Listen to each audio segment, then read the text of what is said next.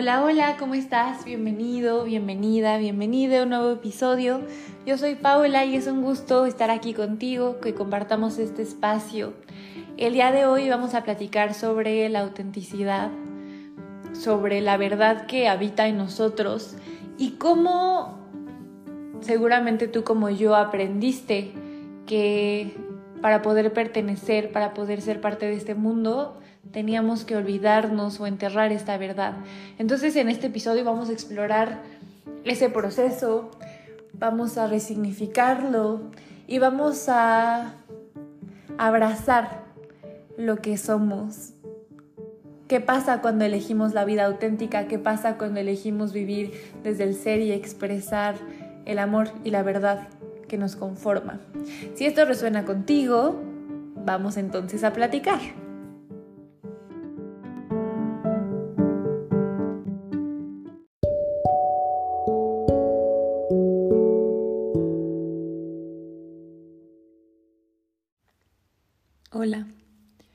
Este episodio nuevamente surge a partir de un evento cotidiano.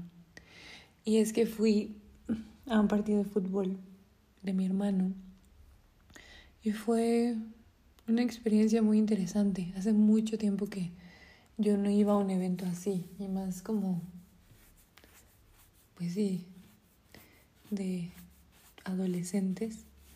Y entonces al estar ahí surgieron muchas emociones, muchos recuerdos y me llevó a reflexionar mucho en torno a el tema de la autenticidad, de la verdad que uno es y que uno expresa o no expresa y la falsedad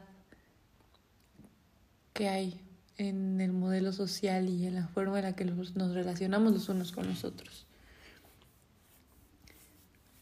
La verdad es que yo siempre tuve este tema con la autenticidad, como de no saber cuál era mi yo más real. O sea, lo sabía en mi ser, pero mentalmente todo el tiempo estuve intentando ser una cosa distinta. Entonces por eso era como, estoy siendo auténtica, no estoy siendo auténtica, porque estaba negando muchas partes de mí misma, aun cuando yo creía que era una versión más real de mí, ¿no?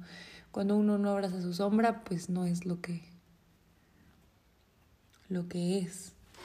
O sea, para poder integrar la sombra uno tiene que querer verla. Y yo en su momento había muchas cosas que no quería ver. Y obviamente sigo en ese camino de, de aprender a ver y reconocer todas estas cosas y hacerme cargo de ellas.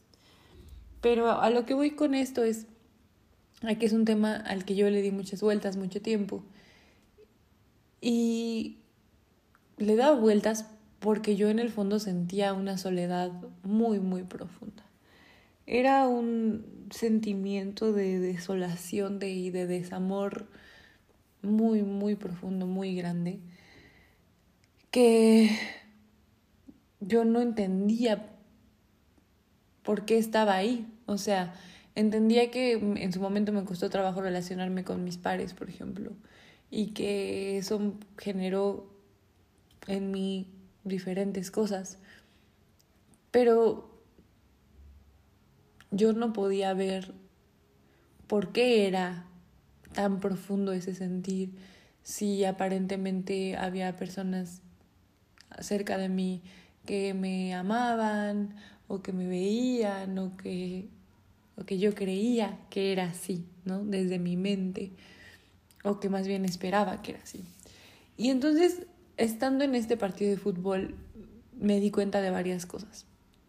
La primera fue, wow, ¿cuántos de los que están jugando aquí están jugando, juegan fútbol porque alguien más espera que ellos jueguen fútbol? O sea, es como que ellos creen que ellos quieren jugar fútbol, pero desde niños lo primero que hicieron fue darles un balón de fútbol y los impulsaron a jugar fútbol, los metieron a clases o lo que sea, pero a lo mejor y querían explorar con astronomía o querían pintar rocas o coleccionar monedas y en este tipo de intereses no se les impulsó. Entonces es como crecer viendo que me van a apoyar y me van a aplaudir haciendo ciertas actividades y que aquí sí siento como un impulso de parte de mis papás, que lo que más quiero de mis cuidadores es que me vean, que me amen, que me reconozcan, entonces voy a hacer lo que sea necesario. Entonces está bien si tengo que jugar fútbol para que esto pase. Que creo que muchas veces este tipo de cosas, aquí estoy poniendo el ejemplo de fútbol, ¿no? Pero ¿cuántas personas no estudian algo que no les interesa realmente porque toda su familia estudió eso? O luego creen que les interesan, pero no es realmente su, sus dones y sus talentos naturales y su pasión y lo que vinieron a hacer. Pero es como desde muy chicos, a cambio de pertenecer, damos nuestra, nuestra autenticidad, ¿no? Y es una moneda de cambio y es un precio muy, muy, muy, muy alto. Pero cuando tienes 10 años, no te vas a poner muchas veces a preguntarte este tipo de cosas, ¿no? Porque no hay el espacio ni siquiera para hacerlo. Entonces, sí, la primera pregunta que me hice ayer fue esa. Y luego el darme cuenta de que si muchos de esos niños, que obviamente no todos, pero muchos podían estar ahí por un tema social, cultural, familiar, es fuerte ver que una persona que es naturalmente talentosa para hacer algo, se le da y le fluye y, su ser lo lleva a hacer eso. Y luego está el chico que va ahí cuando no es su interés genuino, pero porque siente que su papá lo va a ver a los partidos y lo apoya y es un punto de encuentro con el papá y desea ser amado por el papá, entonces va y lo hace. Pero no va a ser tan bueno como el de al lado. Y surge en él este sentimiento de frustración, porque por más que se esfuerce y por más que le eche ganas, no llega a ser tan bueno, no se le da tan fácil como al otro, no le es tan natural. Y ni siquiera quiero ponerle etiqueta de ser bueno o malo, ¿no? Pero supongo que hay cosas como en el fútbol en el que pues es un tema de desempeño y de rendimiento y hay seres que tienen nociones más naturales para simplemente cómo moverse, hacia dónde ir, eh, qué recorridos hacer en el campo, por así decirlo, ¿no? con pintar. Hay gente que tiene más sensibilidad hacia los, hacia los colores, hacia cómo crear ciertos tonos, hacia cómo este tema de, de orden, de estructura, de profundidad y otros no lo tenemos tanto y está bien, o sea, es parte de poder reconocer lo que somos y que cada quien tiene su singularidad y sus talentos distintos. Pero, por ejemplo, aquí, volvemos al caso del fútbol.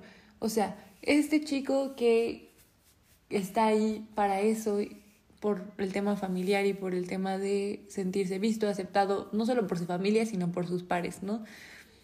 No termina siendo lo que él cree que debería de ser, además, porque si fuera y lo disfrutara, pero no, también hay una expectativa de cómo debe de ser tu rendimiento cuando estás jugando fútbol. Y entonces si no alcanzo eso, me termino sintiendo insuficiente, pero ya había una insuficiencia más profunda y una insuficiencia de raíz, y esa es en la que yo me quiero enfocar hoy, que es la de no me siento visto ni amado como ser que soy. Yo quiero enfocar mucho este episodio primero con el tema de la niñez y de las infancias, porque eso es lo que va, se reproduce a lo largo de nuestra vida. Pero a ver, sí, o sea, si tú eres un adulto, es distinto que sigas esperando que todo el mundo te vea y que te reconozca porque eres un adulto, ya la psicología es diferente. Pero cuando eres un niño en este estado de dependencia y de vulnerabilidad que implica la infancia, dependes de del vínculo que, que tengas con, con, tus cuidadores primarios, ¿no? Papá, mamá o quien sea que son tus cuidadores primarios y tienes este apego con ellos para poder sobrevivir y ellos contigo, porque si no existiera un bebé no puede hacer las cosas por su cuenta.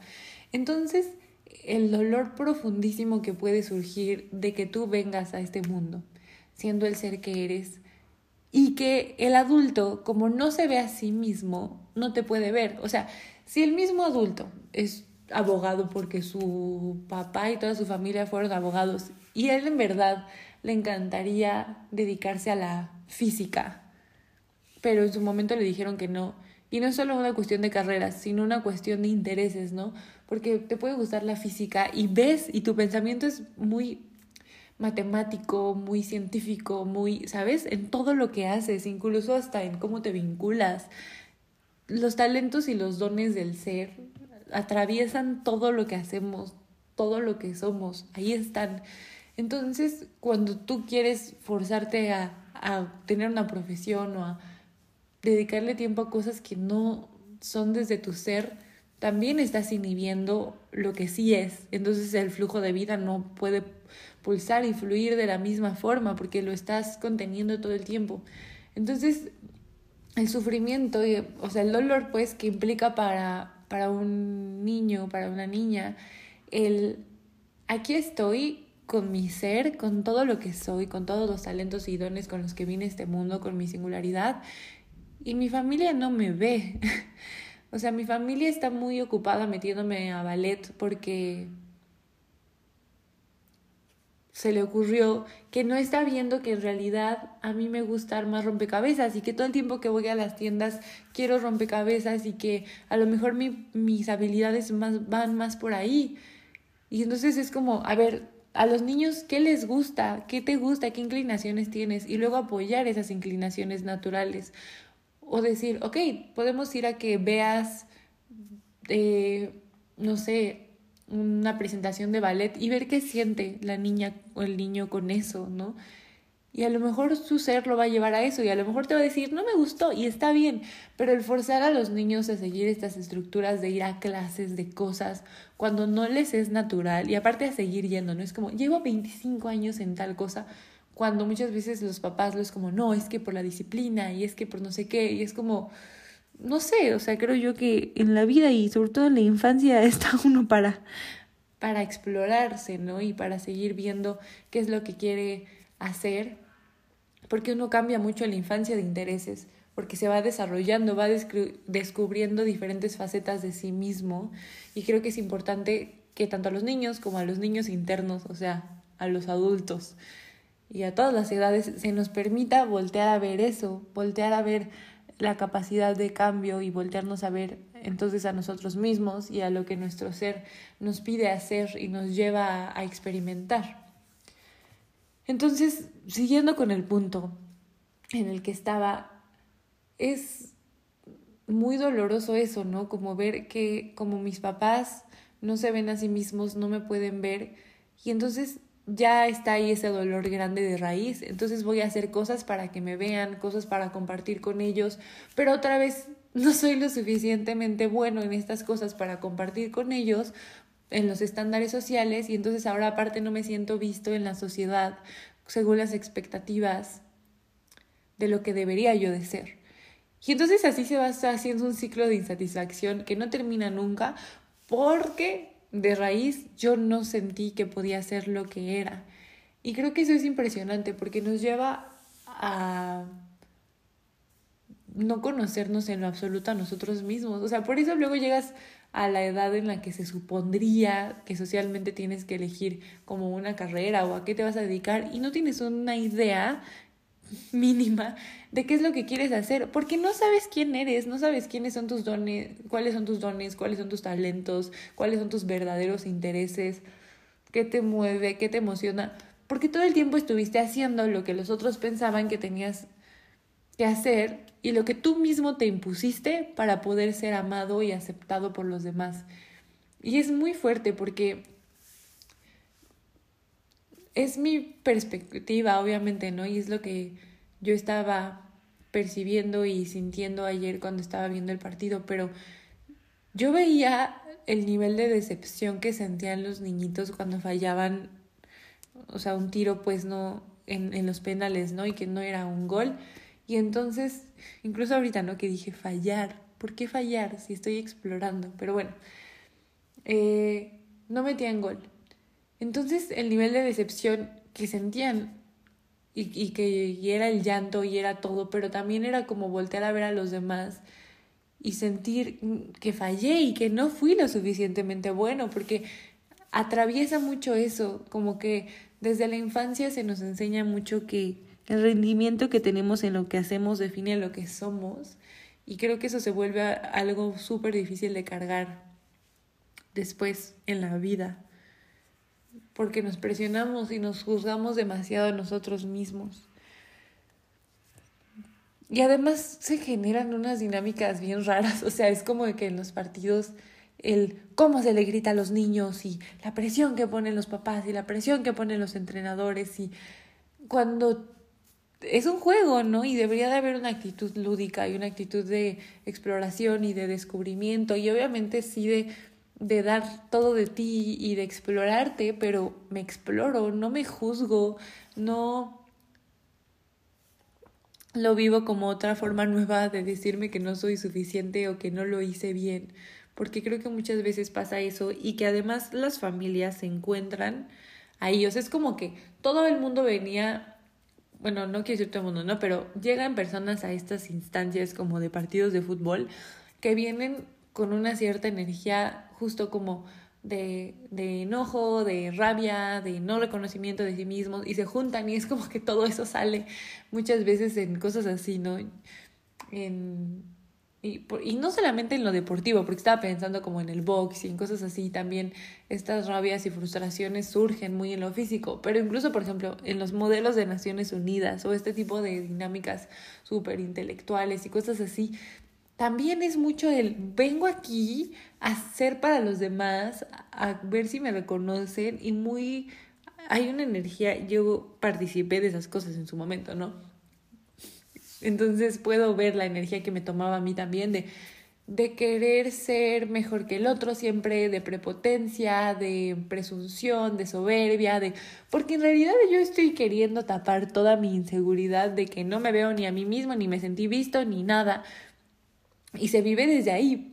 Porque, a ver, cuando tú realmente estás viéndote a ti mismo, ves a los demás. Entonces la dinámica es de compartir, ¿sabes? Puedes jugar un partido de fútbol viéndote a ti mismo, viendo a los demás y perdas, ganes, pase lo que sea, decir, estuvo muy chido, qué padre que jugamos, este, a la próxima puedo hacer tal jugada, ¿sabes? Como desde la exploración y el descubrimiento. Igual un modelo de Naciones Unidas, ¿no? Ver, ok, ¿cómo puedes hacer acuerdos con los demás? ¿Cómo puedo eh, gestionar mejor mis emociones la próxima vez? ¿Qué pasó conmigo haciendo esto? ¿Qué aprendí de cómo funciona el mundo? ¿Cómo funciona la sociedad? Pero no, es como un tema tan competitivo y la competencia es querer probar algo a la afuera porque yo no me veo a mí mismo. Entonces regresamos otra vez a esta raíz del dolor profundo que existe en las infancias y que continúa toda la vida de no haberse sentido visto. Y es fuertísimo porque las familias, entonces la sociedad y los sistemas, todo, está hecho de personas que no se ven a sí mismas, que no se sintieron vistas y que no ven entonces a los demás.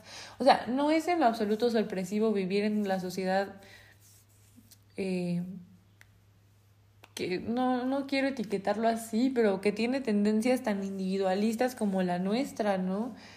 Eh, porque todo el mundo está viendo a su ombligo, porque está viendo al ombligo en vez de habitar el corazón. Cuando no te habitas a ti mismo, estás demasiado ocupado en ti. Cuando te conoces y te habitas, te vacías de la idea de ti mismo, entonces no necesitas estar todo el rato mirándote, mirándote, mirándote, mirándote, este, siendo lo único en el mundo, viendo solamente tu ombligo, rascándote la panza, sino que puedes ver que existen otras personas, que existen otros seres, que puedes compartir con ellos desde la libertad. Pero eso ocurre únicamente cuando yo me veo a mí mismo.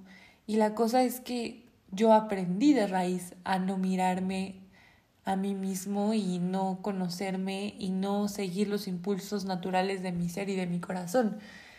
Y les digo, la, o sea, yo, ese es mi punto de vista, ¿no? En, la, en las familias se puede ver muchísimo eso. Es como que ves una familia a la mesa, me tocó también ver eso el otro día y vivirlo también ¿no? Y están los papás y están hablando de cualquier cosa y el niño le dan el teléfono para que se entretenga y el niño ni participa de la conversación ni de nada, pero nada más es como mm, para que esté en lo suyo y no esté casi que molestando y no se aburra y no nos presione, lo, o sea, lo excluimos de, de la interacción y el, y el niño se aísla y el niño está en lo suyo. Y es interesante porque ahorita que menciono esto, no es sorpresivo que pase eso porque los niños los niños son pura verdad, son libertad y son los que nos vienen a reflejar y enseñar todo lo que no queremos ver de nosotros mismos. O sea, es como un niño es... Ah, los niños son maravillosos, pero es que me estaba acordando justo el otro día yo estaba lavando los, los platos y mi hermano estaba secando los vasos y estaba haciendo ciertas cosas y yo le estaba señalando a él como que, que tuviera cuidado con, con ciertos aspectos, ¿no? Y entonces él voltea y me dice, sí, pero tú ten cuidado con el agua porque no se quede el medio ambiente. Y a mí, honestamente, al principio, el primer impulso fue de molestia, pero no le dije nada. Y luego, cuando puse atención, se difuminó y fue como, ok. Pero es como que los niños en esta sabiduría y en esa naturalidad y espontaneidad te dicen lo que sienten y lo que piensan y, ok, sí, recibo que me digas esto, pero hablando de cuidado, tú cuida el agua. Y si yo me cierro a eso, va a ser como, ¿qué me va a decir este niño? Porque creo que nuestra actitud muchas veces hacia los niños es así. Y también por eso es más fácil que estén con el celular o, o que se vuelvan adictos a ese tipo de cosas que a tener a niños libres, que juegan, que se conocen, porque entonces van a venir a retar a toda la sociedad y a las estructuras que tenemos y nadie quiere eso, ¿no? Bueno, el sistema como era en toda su distorsión no quería eso. Y entonces es una lástima porque los niños verdaderamente nos van a hacer ver muchas cosas. Yo de verdad al volver a convivir con gente con la que hace mucho tiempo no convivía y haber estado en espacios físicos, pero también de la mente muy distintos y convivir con personas con estilos de vida radicalmente diferentes a lo que yo estaba acostumbrada, vuelvo a estos espacios y digo, es impresionante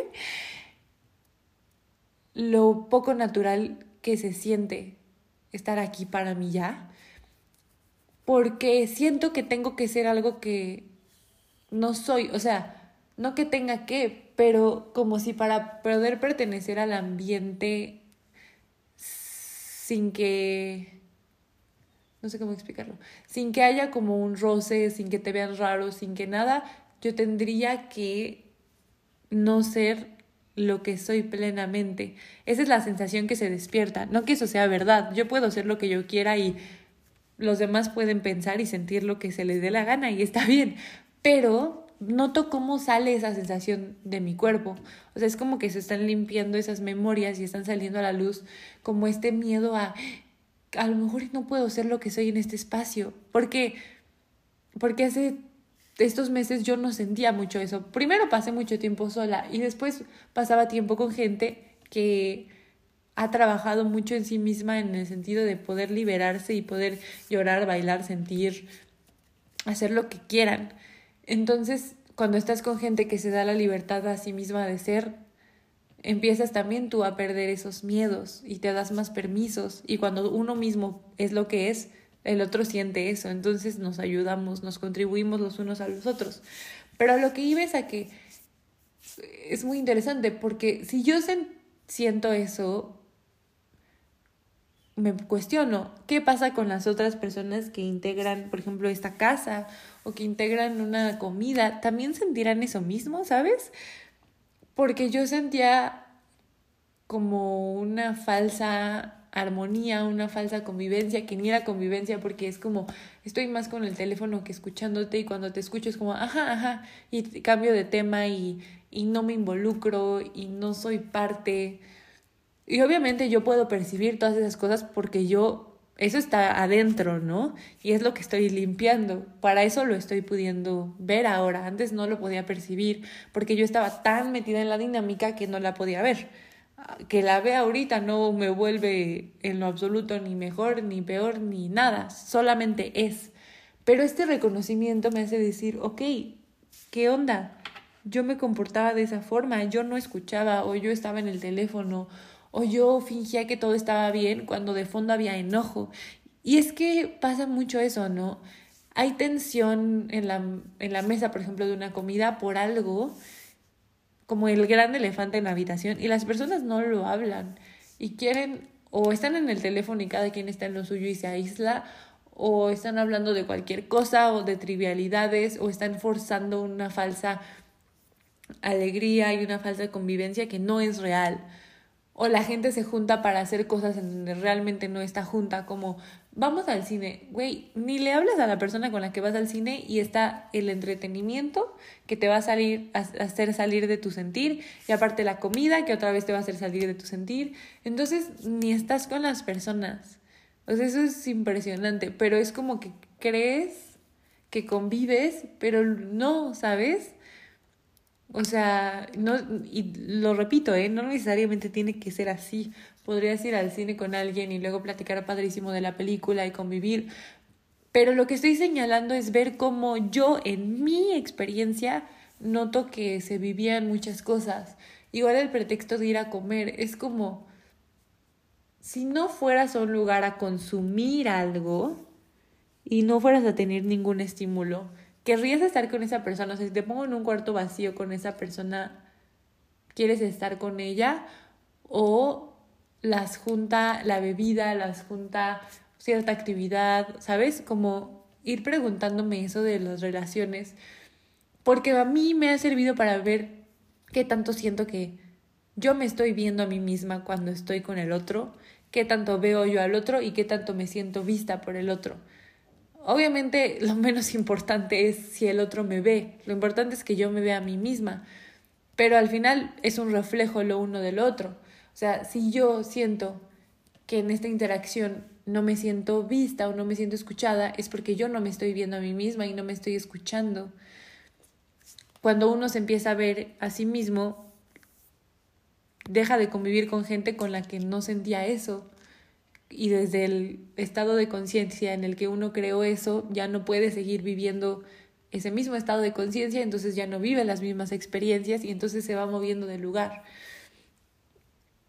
Pero es impresionante esto porque nos cuesta mucho trabajo reconocer qué tan honestos estamos siendo con nosotros mismos en eso.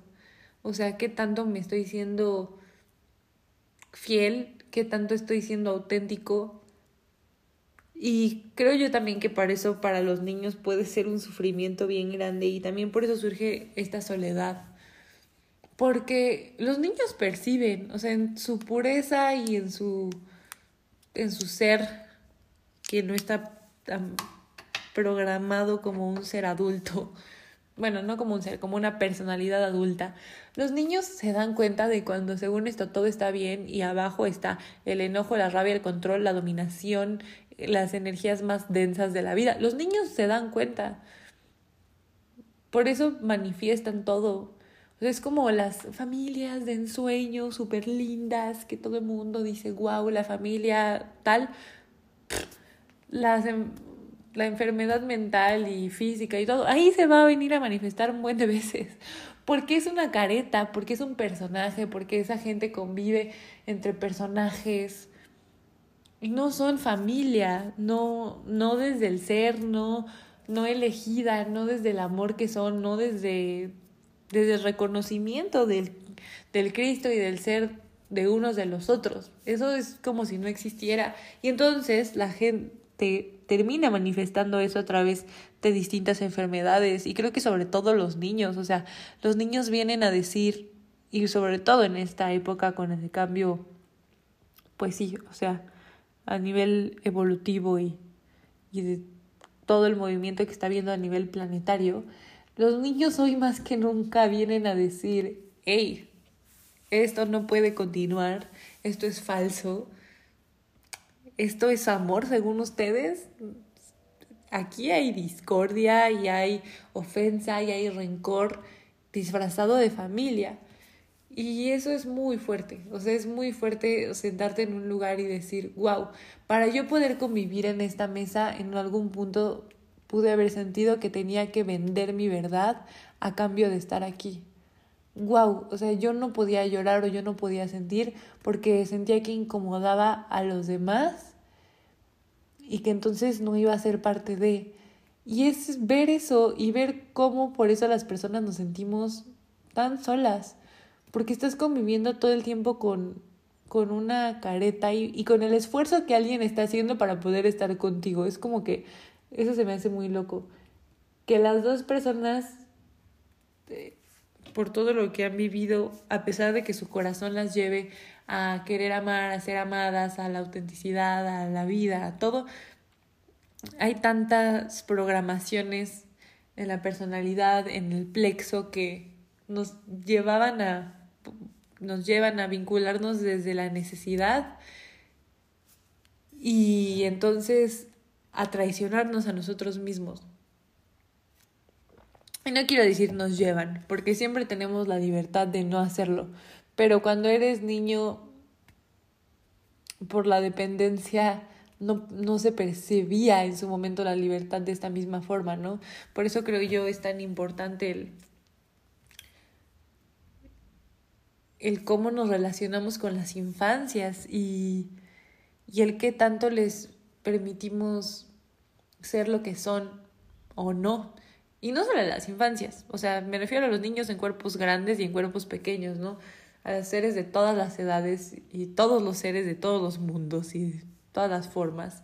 El permitirles ser lo que son y hacer espacio para ver cómo brota la autenticidad del, del otro y la propia hacerme obviamente espacio a mí misma para hacer lo que soy, para ver cuáles son mis tendencias naturales, cómo es mi sentir, cómo funciona mi estructura de pensamiento y explorarme y, poder darle la bienvenida a, a todo esto.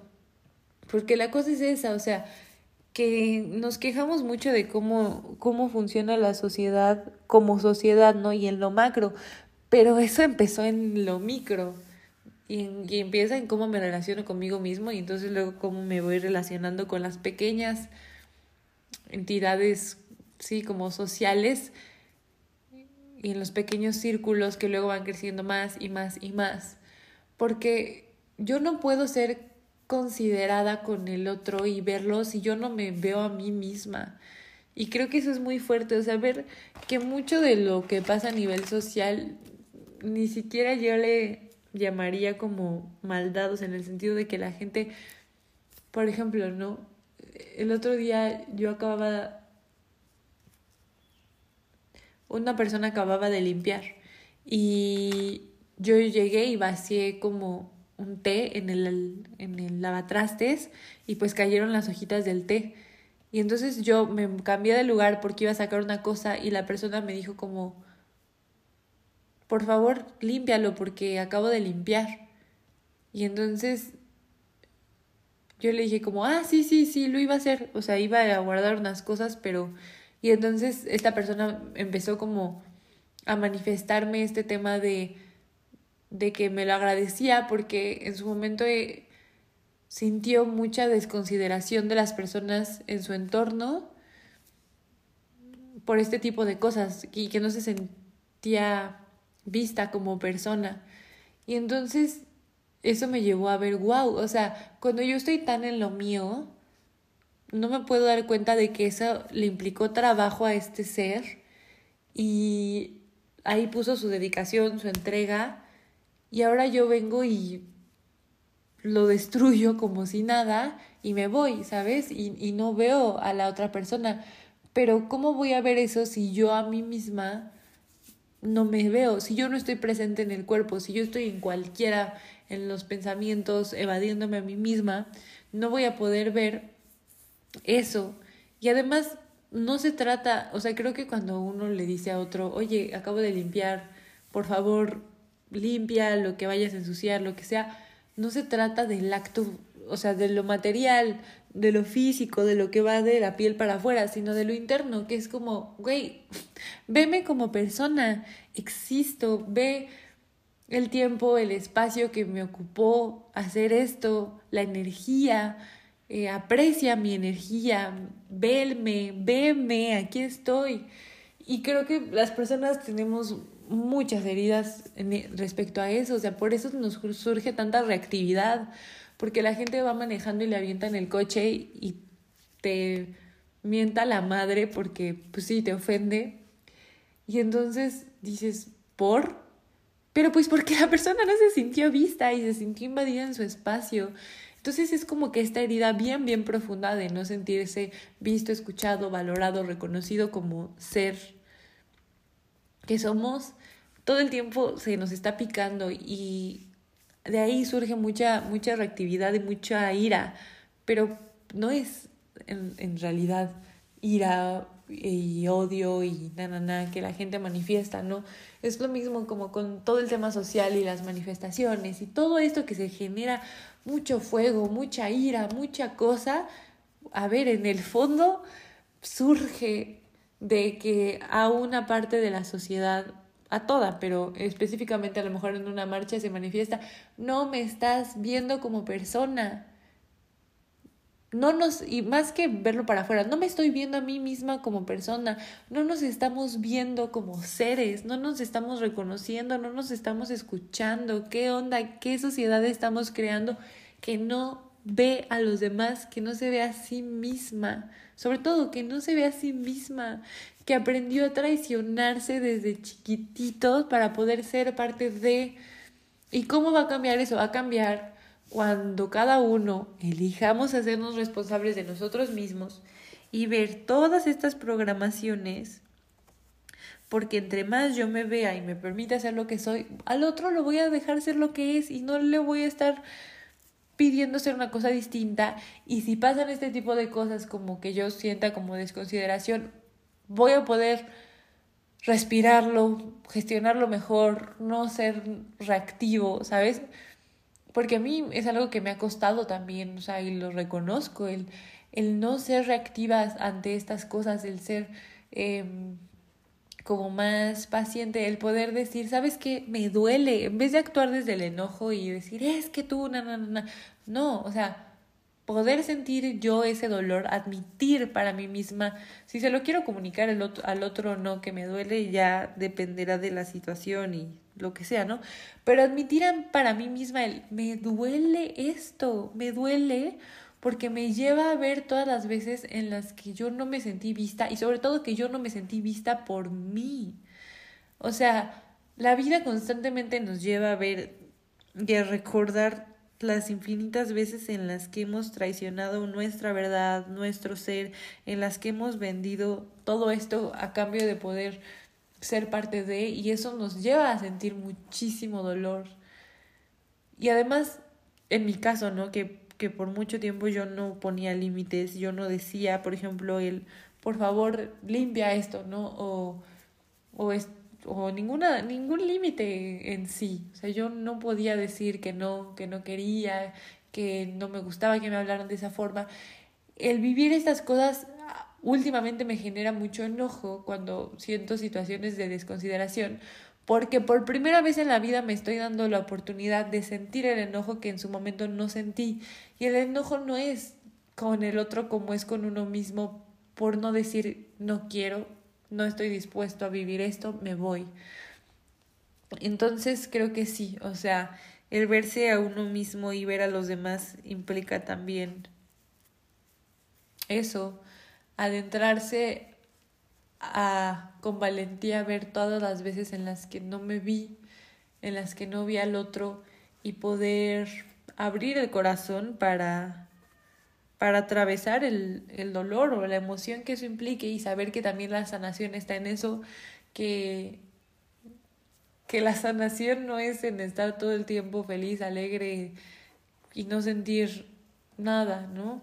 Sino el poder decir, ok, ya tengo más capacidad para sentir lo que en su momento sentí que si llegaba a vivir me moría. Ok, ahora ya puedo sentir esta emoción y, y puedo entregarme a ella y lo hago plenamente, eh, con miedo, pero cada vez con menos miedo, cada vez con más confianza en mí misma y en mi ser.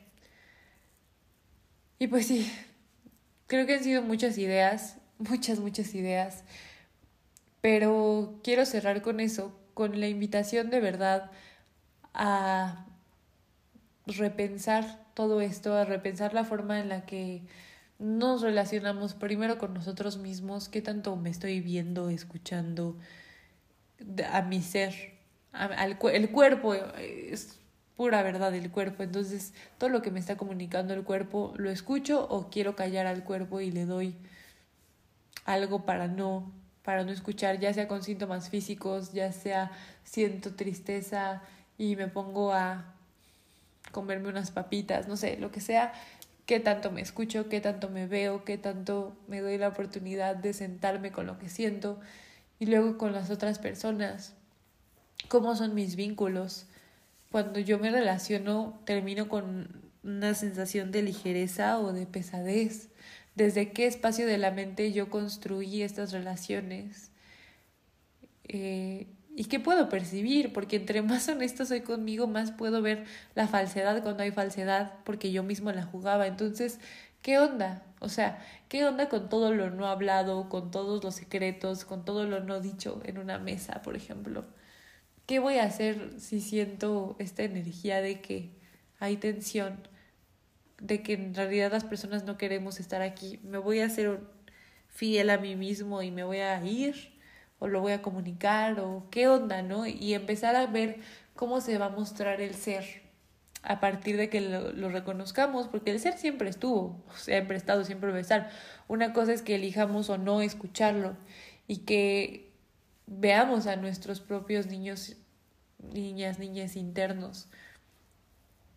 Y también otra invitación, por favor, veamos qué ideas hemos cultivado, qué memorias, qué patrones, qué todo respecto a las infancias.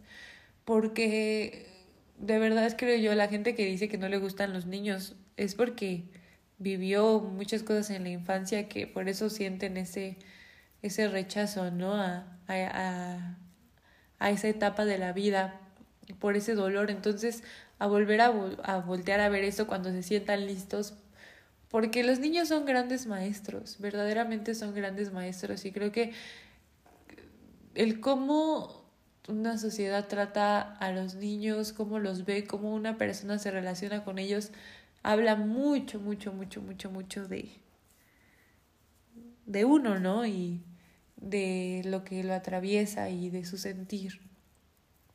Porque pues sí, ahí está la vulnerabilidad en todos los aspectos y la honestidad y también la fortaleza de, de que el ser viene con todo a, a, hacer lo que es. Entonces, ¿qué tan abierto estoy a recibir a un niño? ¿Qué tan abierto estoy a recibirme a mi niño en su autenticidad, en su plenitud, en su expansión? Entonces sí, invitaciones para el podcast del día de hoy. Voltear a ver eso, voltear a ver qué tanto me estuve conteniendo a mí mismo, escondiéndome, intercambiando mi ser, mi autenticidad para poder convivir con las otras personas, porque creo que esa es la mayor, de las mayores fuentes de, de sufrimiento, de dolor humano es la autotraición, el autoabuso, el autoabandono, la autodestrucción que se genera para pertenecer a vínculos y a familias y a sociedades distorsionadas que no son la verdad, ¿no? Para pertenecer a la ilusión creí que me tenía que traicionar a mí mismo. En la, en la verdad, ser yo mismo es serlo todo y poder desde ese lugar relacionarme con los demás y crear una sociedad que en ese reconocimiento del amor que es, actúa desde ahí y busca el crecimiento y busca el amor para todos y la libertad y que todos tengamos lo que necesitamos, porque no hay necesidad de competir, no hay necesidad de llenar todas esas carencias de afectivas y de ser visto con ver cómo me friego al otro y ver cómo gano y ser el millonario y ser el que más tiene y el que más tiene recursos y que los demás no tengan agua y que un país sea rico a costa de que otro no, que una persona eh, tenga algo a costa de que los demás se queden sin nada todo esto viene de esta raíz, de esta raíz de no reconocer al ser, de no verse uno mismo, toda la violencia, creo yo, el odio, todo esto es el desamor. El desamor viene de esto, del, del no abrazo, del no reconocimiento del ser. Entonces, para tener una sociedad amorosa, libre, que celebre lo que somos, el espíritu humano en sí, el ser en toda su magnificencia, en, en su gracia, en todo, hay que echarnos un clavado a, a voltearnos a ver a nosotros mismos y, y amar, amar, amar, amar más, seguir amando y abrir muchísimo el corazón. Y bueno, gracias, gracias por estar. Nos vemos en el próximo episodio y ya saben que dudas, inquietudes, comentarios, compartires, sentires. Estoy. Está la página de, de Instagram que se está reconfigurando, por eso no hay nada en el perfil, porque estamos en una nueva creación, en una nueva forma de, de ser y de experimentar, desmantelando lo viejo para que lo nuevo nazca. Seguramente el nombre del podcast también cambiará. Bueno, más bien va a cambiar, pero bajará cuando tenga que bajar el nuevo nombre. Pero bueno, nos vemos pronto. Gracias por ser.